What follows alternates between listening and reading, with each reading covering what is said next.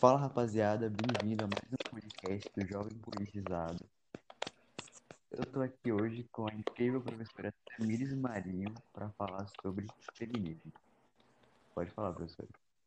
Oi, gente, boa noite. Amor, antes de qualquer coisa, muito obrigada pelo convite.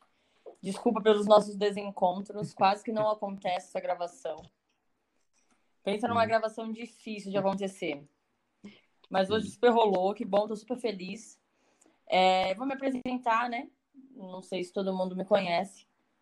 É, eu me chamo Tamires, sou professora de História. Sou sexóloga, né? E sou militante feminista. Errou. É, para começar nosso bate-papo, né? A gente vai começar mais com uma definição é, para as pessoas que ainda tipo, têm uma visão um pouco assim, né? É, do que é o feminismo. O que é o feminismo? Perfeito. É interessante porque eu sempre penso sobre isso. Sempre que eu sou convidada para alguma apresentação, é, que seja live, que seja podcast, que seja uma palestra, é, as pessoas me pedem para falar sobre o feminismo. E isso sempre é muito amplo, né? Porque, ah, você vai vir aqui, você vai falar sobre o feminismo. E o feminismo tem várias pautas, e o debate é muito extenso, e o debate é muito longo. Tanto que até quando você me mandou o roteiro, eu falei, olha, não dá para a gente falar sobre tudo isso em um, uma gravação. Porque são assuntos que têm diversas intersecções. Mas eu gosto de começar falando de tentando entender, mas o que é esse tal de feminismo que todo mundo tanto fala, que está nas redes sociais, que todo mundo escreve sobre. É uma das minhas dizer que todo mundo fala sobre feminismo, porque feminismo agora vende, né? A ideia de empoderamento está na moda, mas pouco realmente se entende sobre o que é feminismo. É, tanto para quem é a favor, em grande escala, quanto para quem é absolutamente antifeminista. É, e feminismo, é, ele é um movimento coletivo de mulheres que existe desde o século XIX. Na verdade, até antes do século XIX, a gente vai citar aqui o século XIX apenas como uma ideia do movimento, mas já existia teóricas muito antes disso, inclusive teóricas negras. Muito embora o feminismo ele seja um movimento de supremacia branco, ele é levado para frente por intelectuais brancas burguesas que lutam pelos seus próprios interesses. Que naquele momento, né, na Inglaterra, era o interesse por o direito ao voto, o direito a abrir as portas das repartições públicas. Esse é o início do feminismo, da maneira como a gente vê, como a gente conhece. Existem outras teorias, né? existem outros pensamentos, e é por isso que eu digo que o feminismo é um, um, um, uma concepção ampla. Mas o que é feminismo hoje? O que a gente entende como feminismo hoje? O que esse feminismo pretende? Todo mundo, para quem você perguntar, vai responder que feminismo é uma luta coletiva, nunca individual, porque nunca é por interesse próprio, mas é uma luta coletiva é, por direito à igualdade ou equidade. Eu não falo essa fala, eu não concordo com essa fala, porque eu acho que ela está sempre muito adiantada com o que de fato a gente vive. A gente não pode falar sobre igualdade enquanto mulheres ainda lutam por direito de cidadania básico. E por que, que eu digo isso? Porque mulheres estão lutando, mulheres se unem hoje para falar sobre, para pressionar o Estado sobre, para abrir os olhos das pessoas sobre o assassinato de mulheres pela, pela condição de ser mulher. Pelo, pela ausência de direito que a mulher tem sobre o próprio corpo, numa cultura de estupro que coloca o Brasil no quinto país com mais índices de estupro no mundo. Para abrir os olhos para o direito à legalidade do aborto. Porque o Brasil também é campeão em mulheres que abortam e acabam morrendo nesse processo clandestino. Então não dá para falar de igualdade porque a gente ainda está lutando pelo direito de sobreviver. Parece exagero quando eu falo assim. Parece que eu vivo num mundo onde tudo está muito terrível. E na verdade o machismo, que não é o oposto de feminismo, que é uma violência, que é cultural, que está na nossa estrutura, ele é invisível, porque ele faz parte de tudo aquilo que nós fazemos, pensamos e falamos. Então, definindo, a grosso modo, o que é feminismo, feminismo é o direito, né, a luta pelo direito de cidadania básica, a luta pelo direito de sobreviver, a luta pelo direito de não ser abusado sexualmente, a luta pelo direito sobre o próprio útero. E aí a gente tem várias ramificações. Amor, vou deixar você falar. Deixa eu te falar, eu falo muito, então você sabe, né? É. Não, não tem problema, não tem Você sabe que eu falo muito. É. Então você me corta. É. Então essa é a minha definição. É. Muito interessante é, trazer o que é, é, de fato o feminismo, como a senhora falou, é algo muito é algo extenso que tem é um pouco né que tem que explicar, mas é, para mim já foi essa definição já foi mais que clara, eu acho que, como a senhora falou, é, o, que, tipo, o que é o feminismo, que é essa luta é, das mulheres serem mulheres, basicamente, né? É essa luta por sobrevivência. E acho que as pessoas elas esquecem meio disso. Que o feminismo, ele não. É, tem muita gente que coloca na cabeça como feminismo. É, tem memes é, sobre isso que falam que é, que o feminismo, que o feminismo vai dominar o mundo e a mulher vai colocar uma coleira em cada homem. Não sei se já viu esse tipo Muito. E as, pessoas, uhum. e as pessoas ficam com isso na cabeça, mas e elas acabam desviando o que de fato é, né? O que de fato é o feminismo de verdade. Que é essa luta é, pela sobrevivência, as mulheres lutando pelo direito do próprio corpo e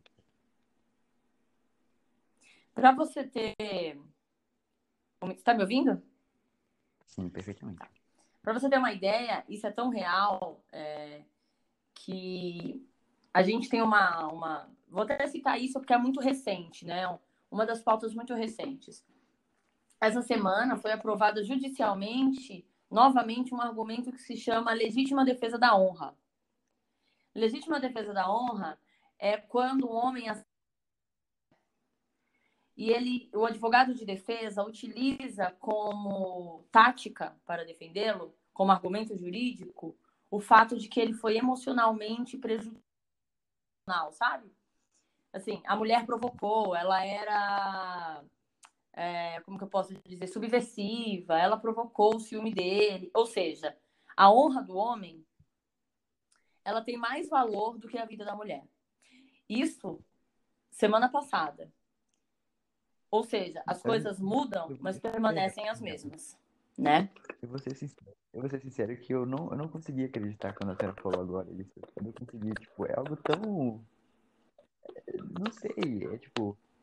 Essa coisa, Surreal, tipo, ah, né? o cara, é, ela, ela, é, ela me, tipo, o cara chegar e falar assim, ah, ela me provocou e eu matei ela.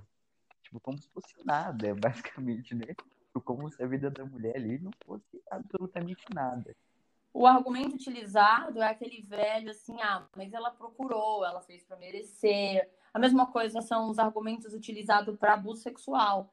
Ah, mas o que, que você estava fazendo na festa? Por que, que você bebeu? Mas por que, que você foi com essa roupa? Ah, enfim, vários argumentos. É, mas apanha porque quer, mas está nessa vida porque quer. Então, assim, é uma maneira de é, desmistificar, de você, aliás, desculpa, de a vítima, para que assim mantenha quem está no poder. E nesse caso, quem tem o poder é homens brancos, heterossexuais e, via de regra, burgueses. Né? São as pessoas que estão ali no, no topo da cadeia alimentar. E essas pessoas não querem perder seu status quo. É por isso que o feminismo é muito mal visto. Porque ele, ele, não, ele não pretende, de maneira nenhuma, nem no feminismo mais radical, pretende escravizar homens, pretende cortar pênis, pretende, uh, enfim, subjugar homens. É uma ideia de desconstrução de uma masculinidade que é tóxica. Tanto que o próprio feminismo aceita o homem pró-feminista, desde que ele venha como com a cabeça aberta para o lugar de escuta e não um lugar de fala. Mas é, a mulher feminista ela vai ser estereotipada sempre como uma mulher que é bruta, uma mulher que é masculinizada, uma mulher que é mal amada, uma mulher que é sapatão, enfim, muitas vezes é sapatão, não tem problema nenhum. né?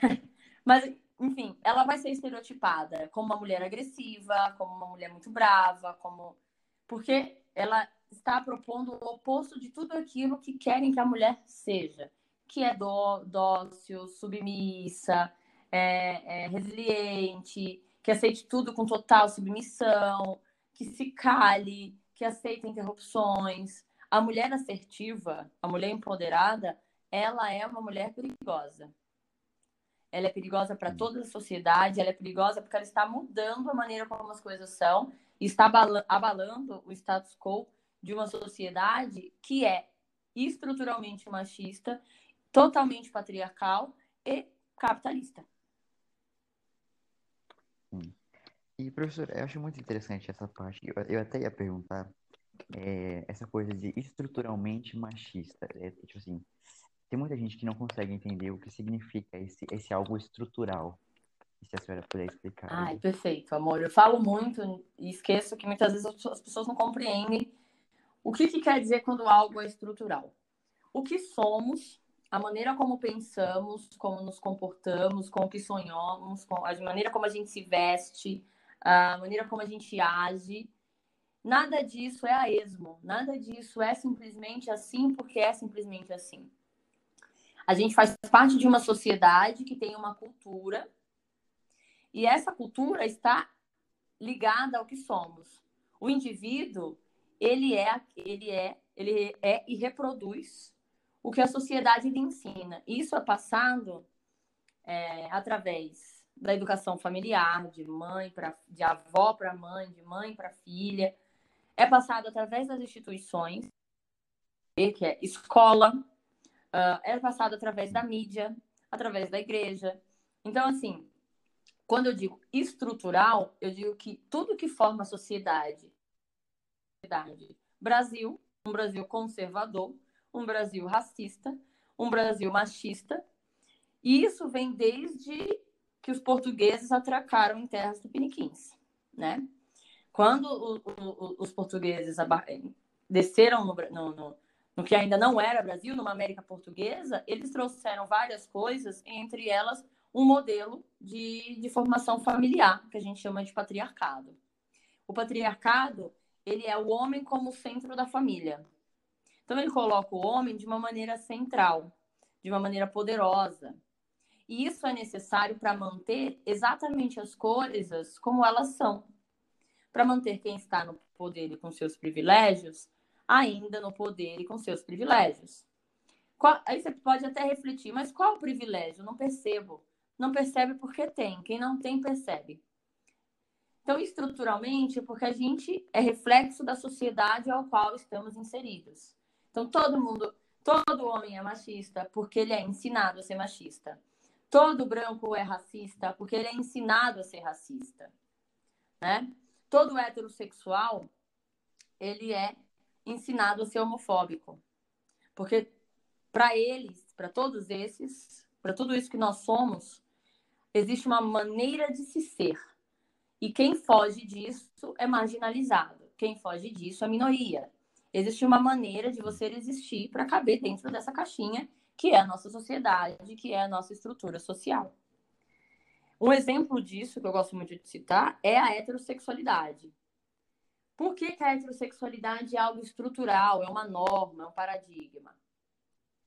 Porque você já cresce, a partir do momento que você nasce, você vai ser denominado. Você é, é o binarismo. Você ou é menino ou você é menina. E isso só existe a partir do século XIX. Então, você é menino? Beleza. Você vai ser ensinado durante todo o seu processo de vida e aprendizagem a se relacionar com mulheres. Ninguém vai chegar para você e vai dizer: pode ser que você não queira se relacionar com mulheres, pode ser que você queira se relacionar com homens, pode ser que você não queira se relacionar com ninguém, pode ser que você queira se relacionar com os dois. Ninguém vai te dar essa possibilidade. O que vão te dizer e vão te direcionar sempre, condicionar o seu caminho inteiro pautado numa heteronormatividade. A mesma coisa vai para o machismo. O menino, e isso ficou para mim muito claro nas aulas, por exemplo, quando a gente falava sobre assédio sexual, que as meninas elas são ensinadas desde muito novas a ter medo.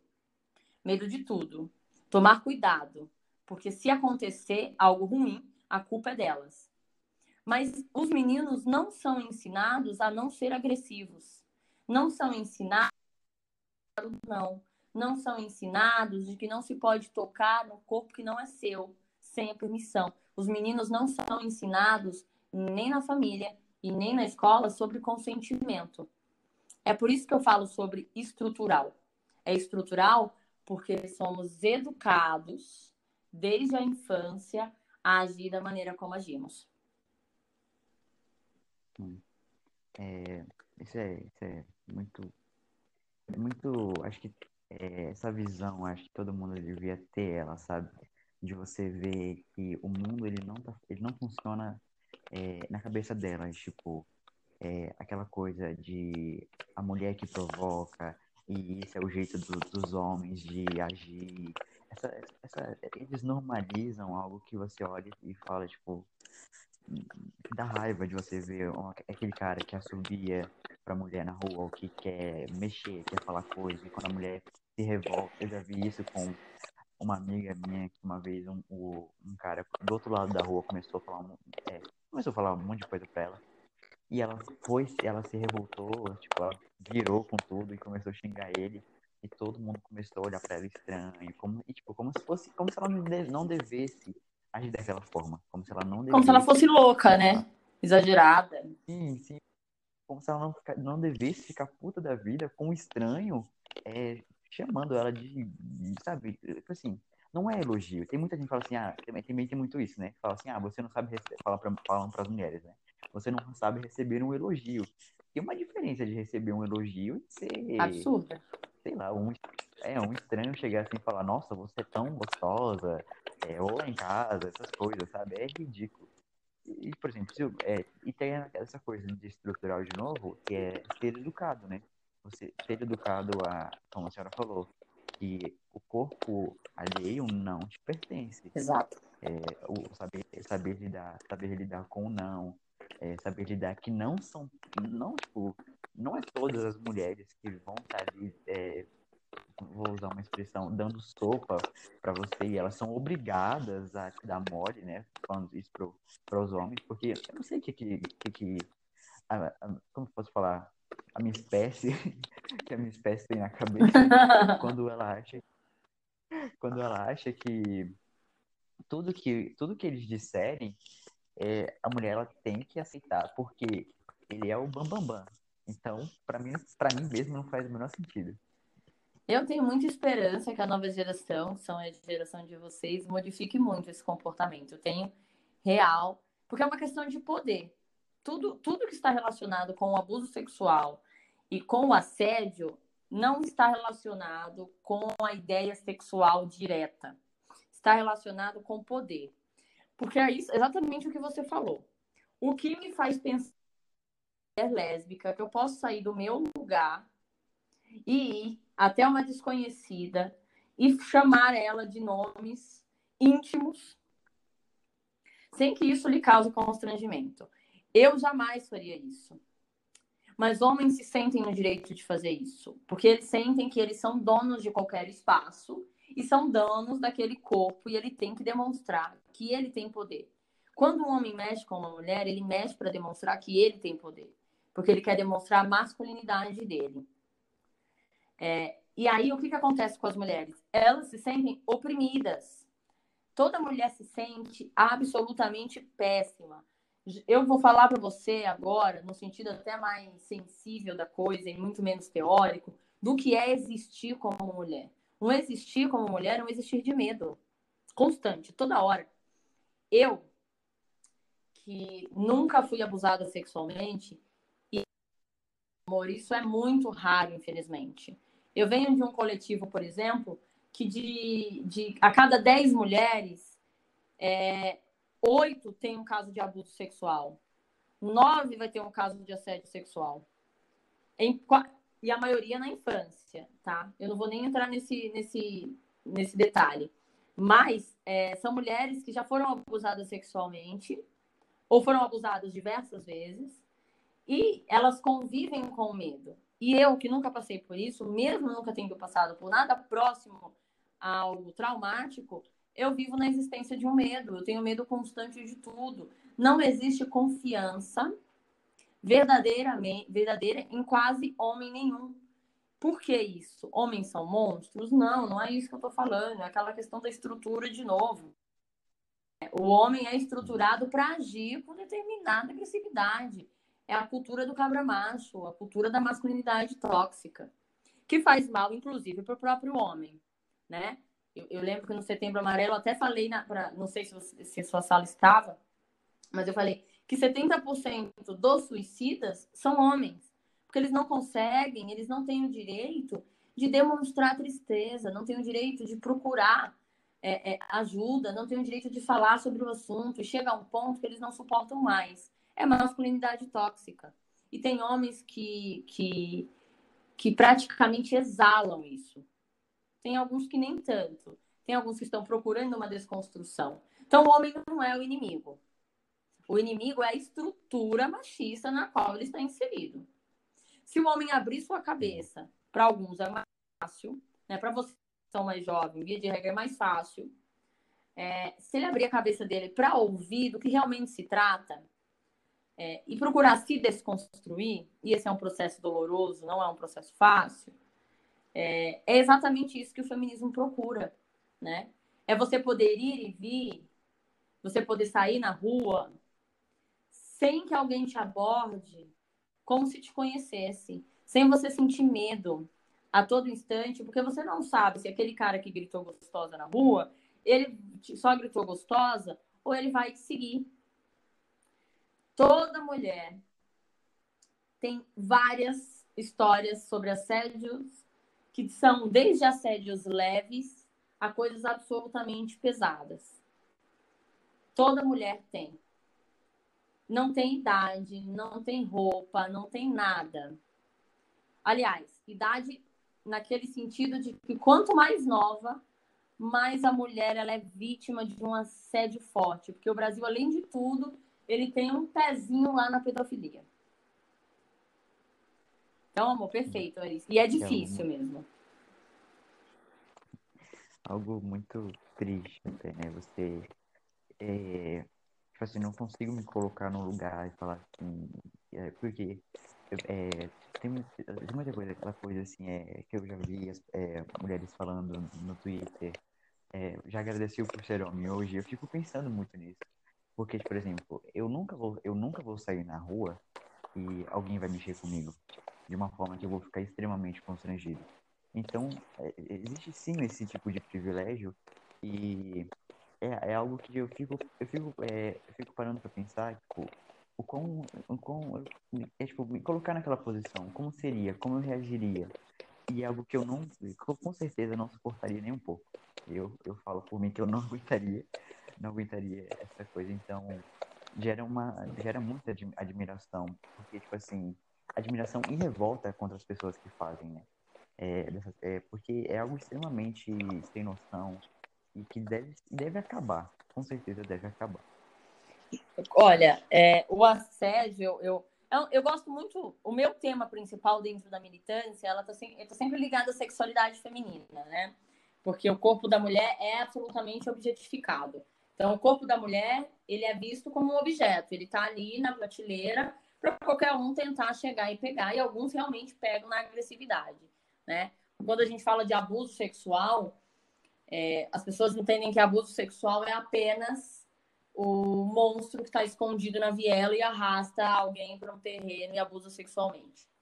E na verdade não é isso. O abuso sexual é você dormir com alguém bêbada ou drogada, é, é forçar a namorada a ter relação sexual se ela queira, acordar ela nessa situação, né? Muitas vezes já penetrando, tudo isso é abuso sexual, né? Forçar situações é abuso sexual, tirar a camisinha é, sem que ela saiba é abuso sexual. Tudo isso é passível de crime, tá? Eu tô falando até de maneira jurídica. Tudo isso já, já se enquadra como um abuso sexual. É, e a gente não tem essa visão. E quando eu falo a gente não tem essa visão, eu falo inclusive sobre muitas mulheres que não sabiam que o que ela tinha passado com o namorado, com o marido, era um caso de abuso sexual.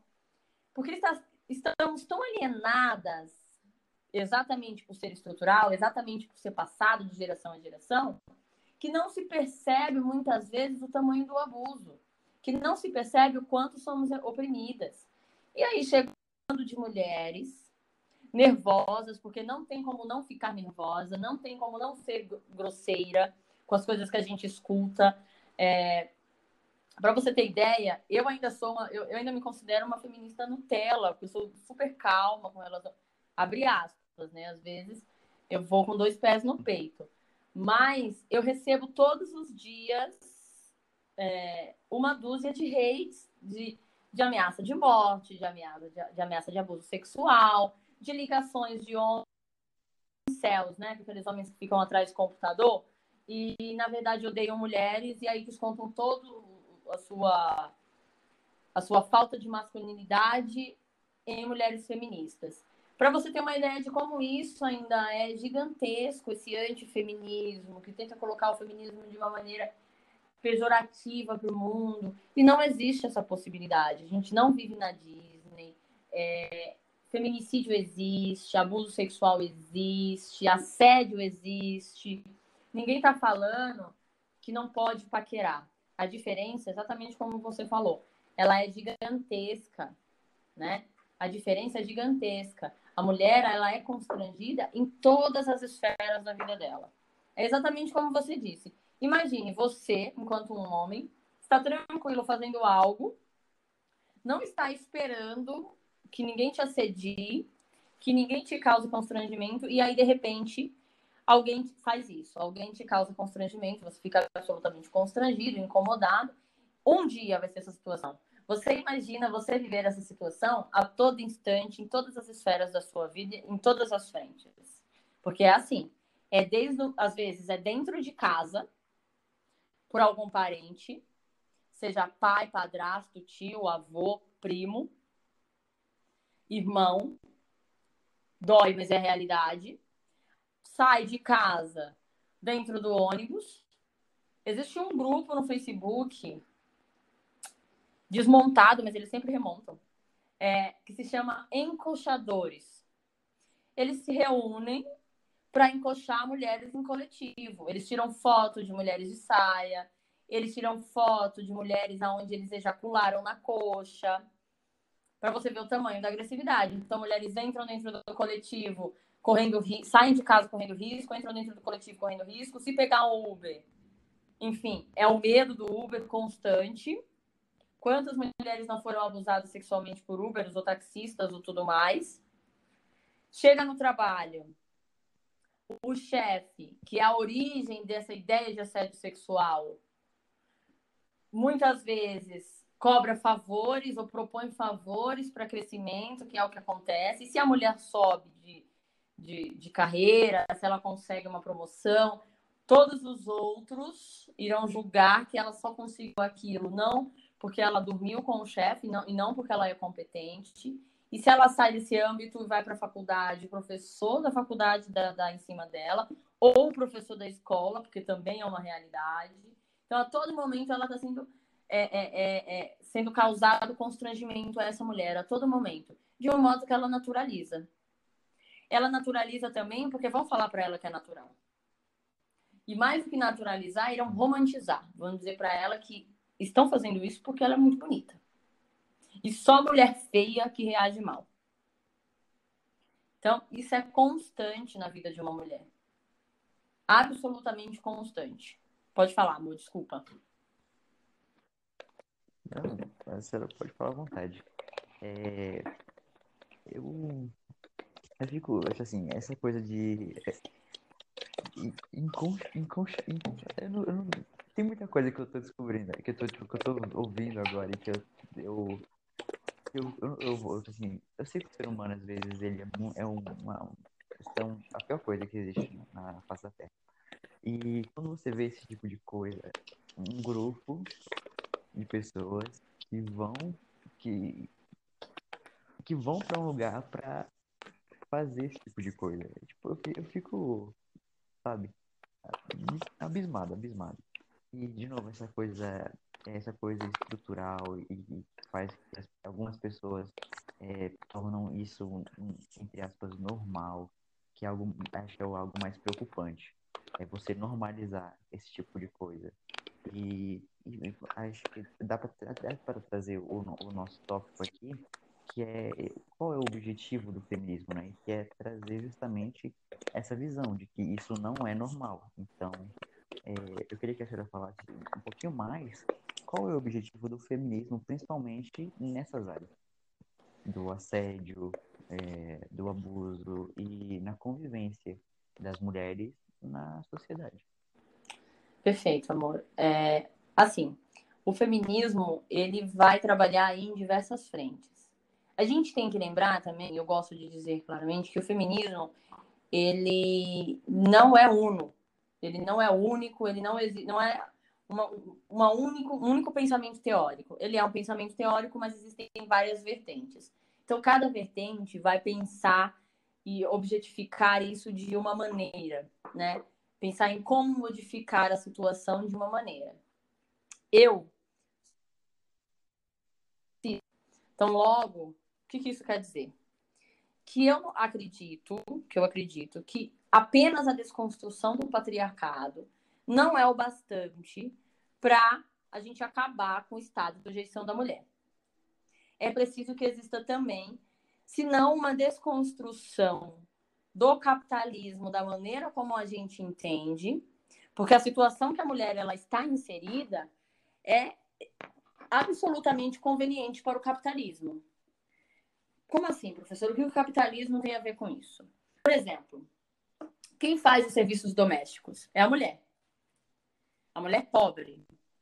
A mulher burguesa contrata uma mulher pobre muitas vezes negra para fazer esse trabalho. Uh, por quê? Para que os homens tenham mais tempo. É necessário, é absolutamente necessário para o capitalismo que as mulheres ela, ela tenha dupla jornada de trabalho e ela se mantenha nessa dupla jornada de trabalho e ela acredite para si que essa responsabilidade é dela para manter o capitalismo da maneira como se mantém.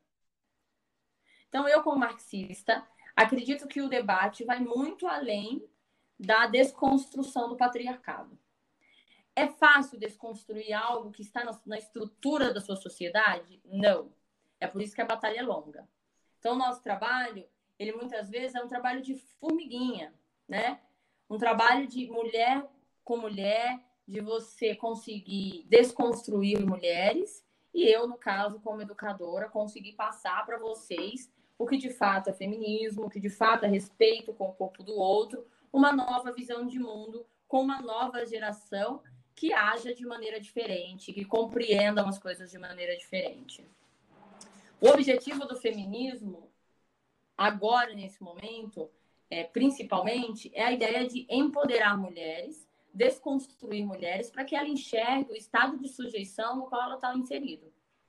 Para que ela consiga enxergar isso e como os homens, que eles consigam desconstruir essa masculinidade tóxica, que sim, dá privilégios, mas que cobra também de maneira muito grosseira. É, eu gosto de dizer que o nosso trabalho existem diversas ramificações. Então, objetivo, por exemplo, numa área política, que é muito importante, é muito importante mulheres, na, mulheres dentro é, das câmaras, dentro do Congresso, muito importante. Mas não basta ser mulher. É preciso ser mulher e feminista. E ainda existem pouquíssimas mulheres dentro de, de situações políticas. Pouquíssimas. Para você ter uma ideia, no Congresso só teve banheiro feminino a partir de 2016. Para você ter uma ideia de como é um lugar tipicamente masculino. Ainda, agora eu não lembro é, é, as estatísticas, mas o número é irrisório de comparado de, de deputados homens para deputadas mulheres. E feministas, muito menos. É difícil eleger feministas. Então, esse é um ponto. A gente precisa de mulheres feministas dentro da política, porque a política é quem auxilia essa mudança estrutural. Uma mulher feminista é quem vai lutar por pautas feministas e por pautas que ajudem mulheres em situação de vulnerabilidade. Agora, outras militantes, né, é, tem que focar em ajudar mulheres que estão em extrema pobreza, mulheres que estão em extrema situação de vulnerabilidade. Porque eu estou aqui do alto do meu apezinho falando sobre feminismo, mas tem gente que nessa chuva, tem mulher que nessa chuva está na rua. Tem mulher que nessa chuva está muito mais exposta do que eu estou. Então não dá para a gente falar de opressão de uma maneira só. A gente tem que falar com recorte. E é por isso que eu digo que, além de tudo, o objetivo do feminismo principal, existem vários. E existem muitas mulheres que lutam por isso, muitas feministas que vão lutar de maneiras diferentes. Eu tenho a minha tática de militância, cada mulher tem a sua. Mas o importante é o objetivo principal é ajudar mulheres que estão em extrema situação de vulnerabilidade, que são mulheres negras, que são mulheres pobres, que são crianças. A gente fala pouquíssimo sobre crianças. E é assim, eu gosto de dizer que eu estou do lado do mais oprimido. Se é branco e negro, eu do lado do negro. Se é hétero e, e, e homossexuais, do lado dos homossexuais. Mas não existe nada, ninguém que esteja mais oprimido do que crianças pobres e muitas vezes negras. Então, pouco se fala sobre crianças. O feminismo, ele tem que ajudar indivíduos que estão em extrema situação de vulnerabilidade. Esse é o nosso objetivo principal no momento. É é muito interessante falar sobre o objetivo, porque, de novo, você tem uma ideia de, tipo assim, quando você fala de feminismo é, para uma pessoa um pouco mais velha, ela vai, já vai, tipo, vai falar que ela não precisa do feminismo, porque é, de acordo com ela, é, é sempre algo muito extremista. É, eu já ouvi muito isso, que o feminismo, é, uma vez, né, uma tia minha falou que para ela o feminismo era só é, mulheres que iam para rua mostrar os peitos. Ela falava desse jeito. E ela não percebia, o, tipo assim, do que, o, do, do, que tudo que estava, de algumas coisas que estavam ao redor dela, que foi, que foi o feminismo que conquistou. E eu queria que até a senhora falasse isso, que, quais são as conquistas do feminismo que, tá, que tem hoje dentro da sociedade e que a gente não percebe ou não dá o, o, o, o valor, né? É, como o voto e etc. Eu, o voto é até muito clichê, né? A gente já, vai, já vou começar falando do voto. Qual a importância do voto? Bem, se você não tem o direito de escolher quem é, vai coordenar o seu país, você nem considerado indivíduo é. Aqui no Brasil, por exemplo, demorou muito mais para acontecer do que na Europa, né? Quando vai acontecer mais ou menos em 1932, esse direito foi muito lento, foi muito, foi, enfim, como o Brasil, né, dentro da sua estrutura patriarcal.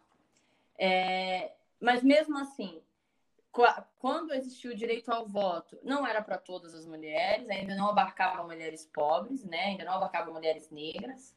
Isso ainda vai se abrir aos poucos. É, porque até quando a gente fala sobre isso, a gente tem que dar um, um devido recorte. Mas o voto ele é clichê. Né? Todo mundo já sabe, mulher não tinha direito ao voto. E quando a mulher começou, principalmente lá na Europa, a lutar pelo direito ao voto, essa mulher burguesa, é, o, tudo que falavam sobre essa mulher era exatamente o que falam agora. Não muda nada, só muda o motivo. Falavam que mulheres queriam, essas mulheres queriam é, é, é, roubar a feminilidade de outras mulheres, que elas queriam ser máscula, que elas queriam dominar os homens, que elas eram mal amadas, que não queriam casar, e esse tipo de coisa. A mesma coisa que a gente escuta agora. É, além dessa conquista, da conquista ao voto, falando ainda no sentido político, o direito a ser votada, porque o direito ao voto não basta. É muito importante o direito de ser votada. Isso também é uma conquista feminista, né? É, o que, por que a gente fala de conquista feminista? Muitas vezes, uma vez, um, um, um, um rapaz, ele me questionou. Tudo isso aconteceria de forma democrática. É, com a mudança e a transformação da sociedade, ele me disse. Só que, assim, é, rupturas não acontecem aleatoriamente, elas acontecem a partir do momento que existe um questionamento, né? A partir do momento que um grupo se levanta contra o outro, via de regra. Dificilmente uma ruptura vai acontecer do nada. Então, assim, Pode ser que aconteceria naturalmente se as mulheres tivessem permanecido uh, quietas. Talvez, eu não posso falar do que aconteceria, posso falar do que aconteceu. E o que aconteceu de fato é que mulheres se levantaram contra uma situação com as quais elas não concordavam, que era muito pior do que era hoje, de fato, porque era ainda mais naturalizada essa violência, era mais naturalizada essa ausência de direitos, né? Isso era justificado, gente. Isso era justificado pela igreja, que na, na a igreja católica forte, né? na Inglaterra o protestante forte, a ideia de, de, da mulher pecadora, da mulher perigosa, da mulher que leva o homem a pecar, que leva o homem à perdição, porque nunca foi culpa do homem, sempre foi a mulher que provocou, sempre. Então, a igreja sempre jogou a culpa na responsabilidade na Eva, que é a nossa primeira pecadora, e aí as mulheres pecaram por tabela. E a ciência, que não fica atrás, né? Aristóteles mesmo, ele dizia com veemência que mulheres eram tinham uma natural incapacidade, mulheres não eram inteligentes. Mulheres eram homens que deram errado, né? Entre outros filósofos, entre outros psicanalistas, entre outros pensadores, que não devem ser julgados, que não devem ser riscados da lista de vocês. Essa, essa nova tática de cancelamento não funciona. A gente precisa sempre ler e desconstruir. O cancelamento não ajuda ninguém a chegar a lugar nenhum. Então, assim, isso tem base. Então, outra coisa que a mulher conquistou, eu gosto muito de falar de Brasil, é o direito a estudar. A mulher não tinha direito a estudar as filhas dos burgueses iam estudar na Europa. Né? Até que a Anísia Floresta começa a lutar aí para que a gente tenha um direito simples à educação. Você percebe como sempre foi uma luta por cidadania básica? Uma luta pelo direito que todos os outros tinham direito? Todos os homens tinham direito? Então, essa é uma das coisas. Ainda falta muito que a gente conquistar. Dizem também, dizem que a mulher conquistou o direito ao trabalho. Eu não gosto de falar o direito ao trabalho. Eu gosto de falar o direito a melhores condições de trabalho, porque a mulher sempre trabalhou. A mulher ela tem dupla jornada de trabalho desde quando a gente não é mais uma sociedade dita primitiva. A mulher sempre trabalhou. E numa sociedade dita primitiva, é... ela também trabalhava numa relativa igualdade de condições. Então a mulher ela sempre trabalhou. Quem não trabalhava era burguesa, né? E aí que existe uma luta para abrir as portas de repartições públicas. Mas a mulher pobre, a mulher negra, ela sempre trabalhou. Ela sempre trabalhou fora, em condições degradantes e ganhando bem menos. E sempre trabalhou dentro. Mas o que, que a mulher conquista com ideia de trabalho? Ela conquista o direito a concurso público. Ela conquista direito a estudar, ela conquista direito a fazer um mestrado. E a gente ainda está lutando para conquistar mais ou menos um salário igual, né? Porque também dizem que isso é lenda, que mulher não ganha menos, mas até eu já fui vítima disso. Então, e ainda fui justificada com a seguinte coisa: olha, mas você não é mãe de família, você não precisa sustentar um lar, você não precisa ganhar a mesma coisa que ele. Então, para você ver como está internalizado. Então, muitas conquistas. Se eu for elencar aqui, a gente passa muito tempo. Mas para mim, a principal é o direito à educação. O direito à educação e o direito de ser votada. Gente, isso abre de votar e ser votada, né? Isso abre um leque de oportunidades gigantesco. Tudo que a gente vê hoje, situações de mulheres onde a gente vê hoje, não foi dado, foi conquistado. E quem conquista? Quem não se conforma. Gente conformada não consegue nada. Se para você tá bom do jeito que tá, por que que alguém vai propor algo diferente? O outro lado não vai propor. Se para o outro lado tá maravilhoso você em estado de sujeição, você em estado de submissão. Se você não se levanta, se você não questiona, isso em tudo. Não existe mudança. Conformados não fazem modificações. Conformados não criam rupturas. E aquela coisa, né? Pra você ser ouvido, você tem que fazer barulho, né? Tem que fazer barulho. Sim. É, a senhora falou da igreja é, e também da política, e a gente pode trazer isso até para o atual, é, nosso governo, é, que tem algumas, algumas não, grande parte das falas são né, conservadoras. Muito. Como, sim, a gente pode citar nomes como a, a ministra Damares, ou na igreja, na igreja como o, o, o bispo Ed Macedo, que teve uma fala dele que disse que mulher não precisa estudar. Sim. E a pergunta é, a gente tem muito, a gente tem muito, a, a nossa sociedade, de novo, é clara e estruturalmente machista. E como que a gente acaba, ou como a gente vai, como a gente está caminhando para acabar com essa, essa estrutura? Amor, antes de mais nada, é, a gente caminha 10 passos e volta a 20, porque houve, um, desde 2018, um retrocesso gigantesco. Porque por mais que a gente não concorde, eu, por exemplo, não sou petista, né, eu sou comunista, então a política do, do Partido dos Trabalhadores eu não concordo, né, que é esse coloio com bancários. Também compreendo, em partes, que foi necessário, é, mas não concordo com essa politicagem. É, mas o que, que acontece? Somos absolutamente conservadores. O Brasil é um país conservador e dito patriota. Dito, porque de fato não é. É um, um, um, uma nação totalmente dominada por um imperialismo norte-americano que se diz de tabela patriota, mas não é.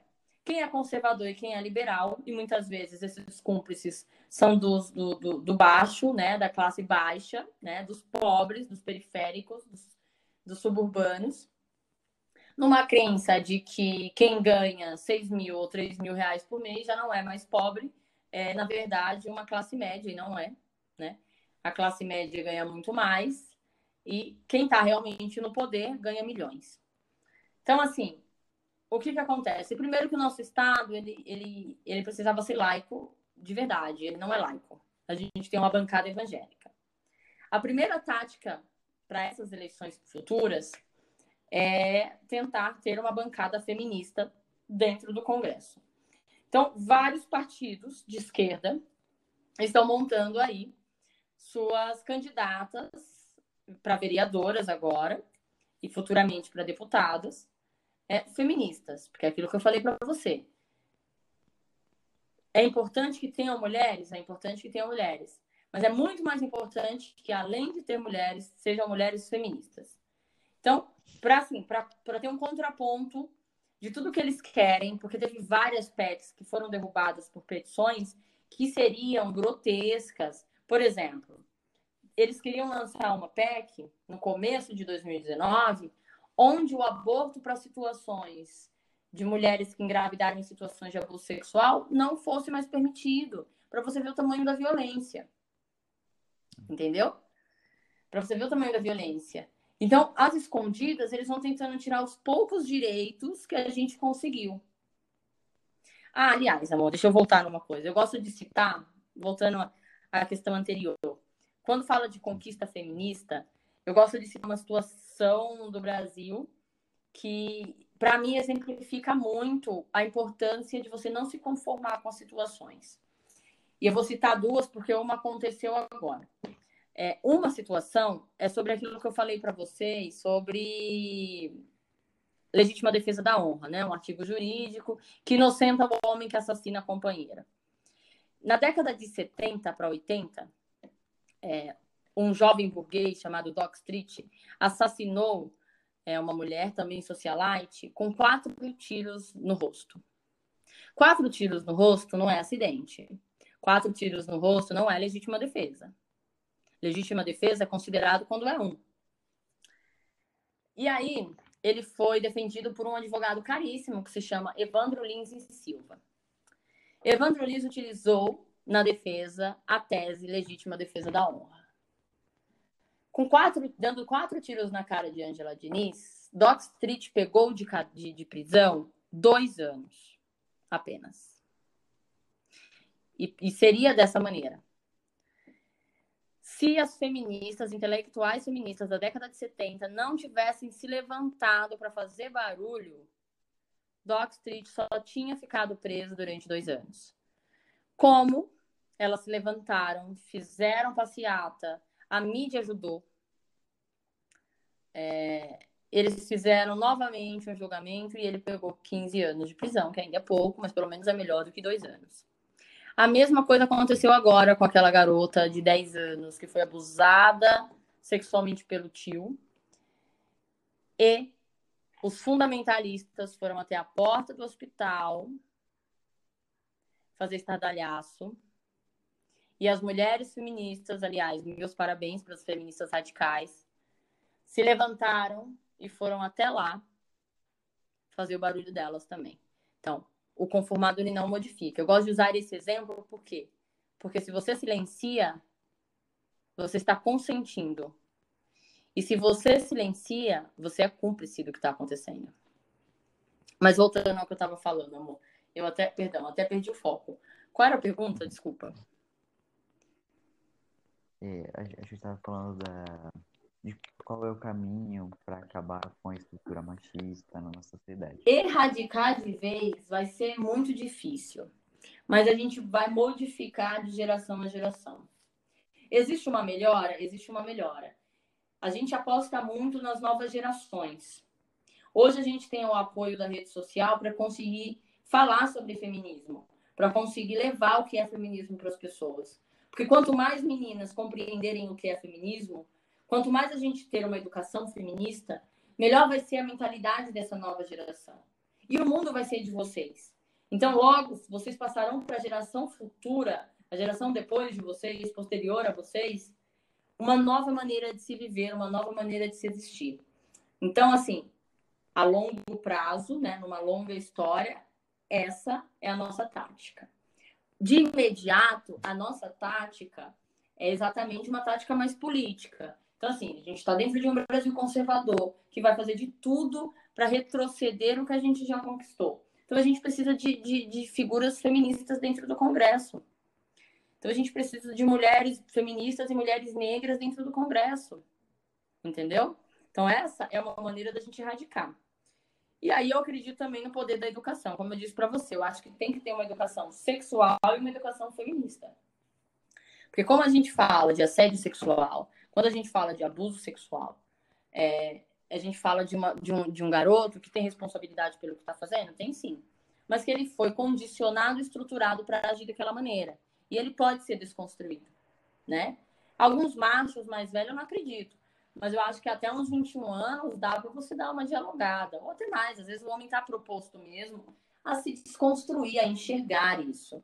Então, assim, a importância de uma educação feminista e uma educação sexual para você atenuar essa atenuar, não digo erradicar, mas é gigantesco. Mas você unindo tudo isso, é possível que, que, que se quebre o patriarcado com uma revolução. Não, ninguém está querendo uma guerrilha armada.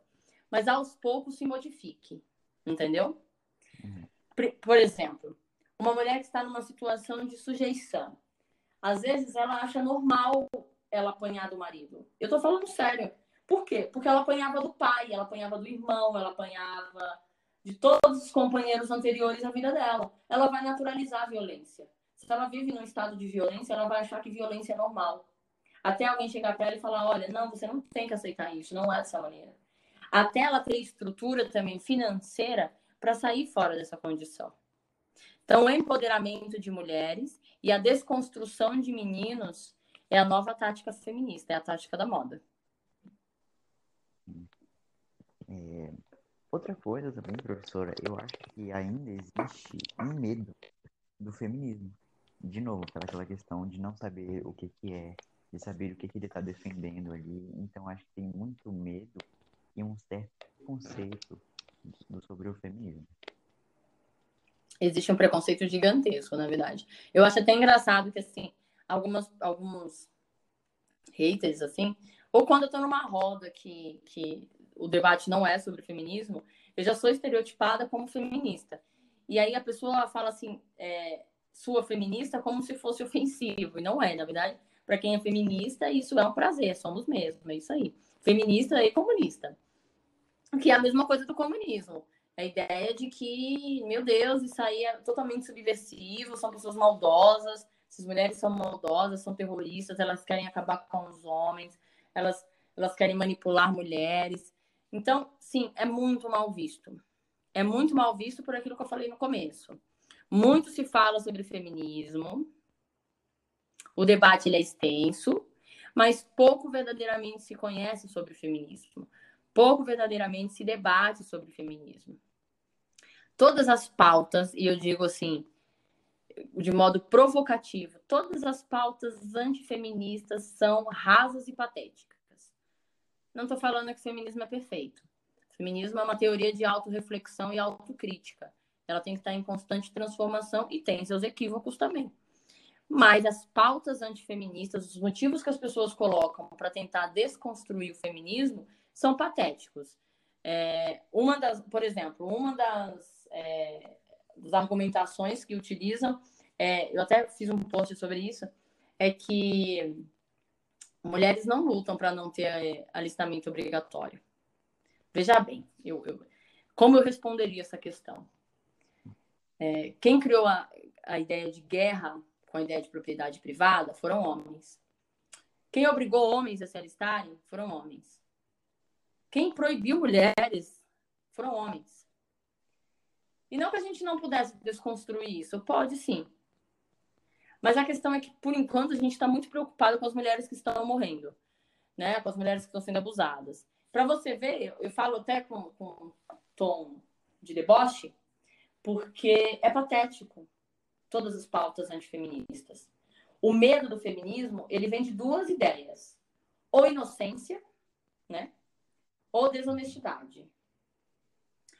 Dependendo de quem está falando, eu aposto na desonestidade.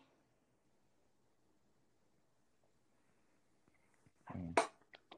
E acho que, tem, acho que isso precisa ser muito falado. E acho que é, meu podcast ainda é pequeno para atingir muitas, pra atingir muitas pessoas, mas Acho que a principal dele é levar isso para as pessoas com uma forma de elas entenderem melhor o que é, com alguém que sabe do que está falando. Por isso eu só chamo é, professores aqui, que é gente, uma senhora que sabe do que está falando, e para as pessoas entenderem melhor como funciona. E começarem a abrir é que é justamente esse caminho do qual a senhora falou que é nesse caminho que, gente, que vai demorar, mas a gente está ali é, trazendo essa ideia para mudar o pensamento, tentar mudar um pouco o pensamento das pessoas, para que no futuro, nessa geração e nas próximas, a gente vá conseguindo mudar esse comportamento que é estrutural. E para finalizar a nossa primeira parte, eu acho que a senhora tem muita mais coisa para falar, mas é, se a senhora quiser falar, tudo bem. É, mas, eu queria, mas eu queria que a senhora desse sugestões de livros, filmes ou artigos que as pessoas podem estar tá vendo para justamente também que é, o problema é as pessoas não estudarem sobre não estudarem Exato. Sobre, não estudarem sobre o que é o feminismo é outra coisa a senhora falou feminismo e comunismo é que as pessoas elas não estudam o significado da, das coisas e elas começam a falar abobrinha né é, uma coisa que é tão real é, que as pessoas não não procuram saber é, sobre esses assuntos que uma vez eu estava no meu curso e um menino estava falando sobre a Guerra Fria e tal. E o um menino, ele falou, que um colega meu, ele falou que o comunismo, ele era, ele, ele era, o comunismo ele era o PT para ele. Na cabeça dele, ele tinha colocado que o comunismo era o PT. Todo comunista era esquerdista. Ele colocou é, isso na cabeça. E na verdade não tem nada a ver, né? O, o, o, PT nem é comunista. O PT ele, ele é de esquerda, mas é, é, de uma vertente, né? Já está dizendo, Partido dos Trabalhadores. É, não tem nada a ver, mas enfim.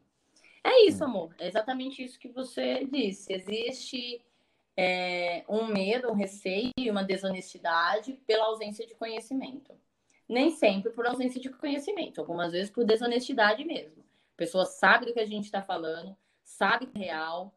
Eu, eu, olha, existe feminicídio, existe é, abuso sexual a rodo, existe abuso infantil, existe é, assédio, mas as pessoas agem como se essas pautas fossem invenções feministas, a gente que criou, não existe.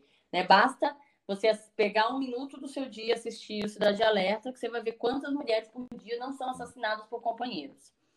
É, e o contrário não é a mesma coisa. Então é isso que a gente tem que pensar em estatística. E como eu te disse, né?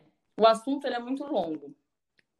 É, a gente precisa, se você quiser outras partes, a gente faz sobre outros temas, porque assim, as pautas são grandes, né? As, é, são muitas pautas feministas, muitas ramificações, muitas ideias, mas eu adorei. Agora, indicações, é... gente, eu faço leituras muito extensas, né? Minhas leituras são um pouco mais aprofundadas. Para mim, uma leitura de cabeceira para compreender o que é feminismo é O Segundo Sexo de Simone de Beauvoir. Só que essa é uma leitura pesada, densa. Eu mesma li esse livro duas vezes para conseguir compreender parte por parte do que ela, essa autora, queria dizer. Mas Simone de Beauvoir é importantíssima, cai no vestibular, tá? Não sei agora, porque nós estamos numa política assim, né? Que esse assunto é pecado. Mas caiu aí em um ano, caiu Simone de Beauvoir. É, e eu sempre falo sobre ela porque ela é uma, uma, uma, uma figura emblemática do feminismo. É, e aí existem outras autoras, como Alexandra Colotai, é, que falam um pouco mais de feminismo marxista. Né? Beauvoir é muito mais apropriada para. Ela foi apropriada pelas feministas radicais. Só que agora a gente tem aí vários livros muito mais simples de leitura, né, com uma leitura mais gostosinha, não tão densa, não tão acadêmica, que ajudam a compreender o feminismo, né?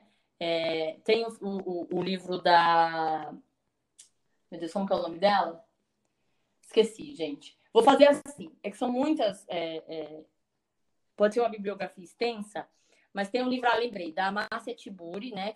Feminismos. Tem o um livro que acabou de sair, da Dani Brum, que ela é, é dona de uma página grande, razoavelmente grande, dentro do, do Instagram, que se chama Feminismo para Quem. Tem a leitura da Djamila Ribeiro, né? Para a gente entender muito essa pauta racista, né? É, feminismo negro.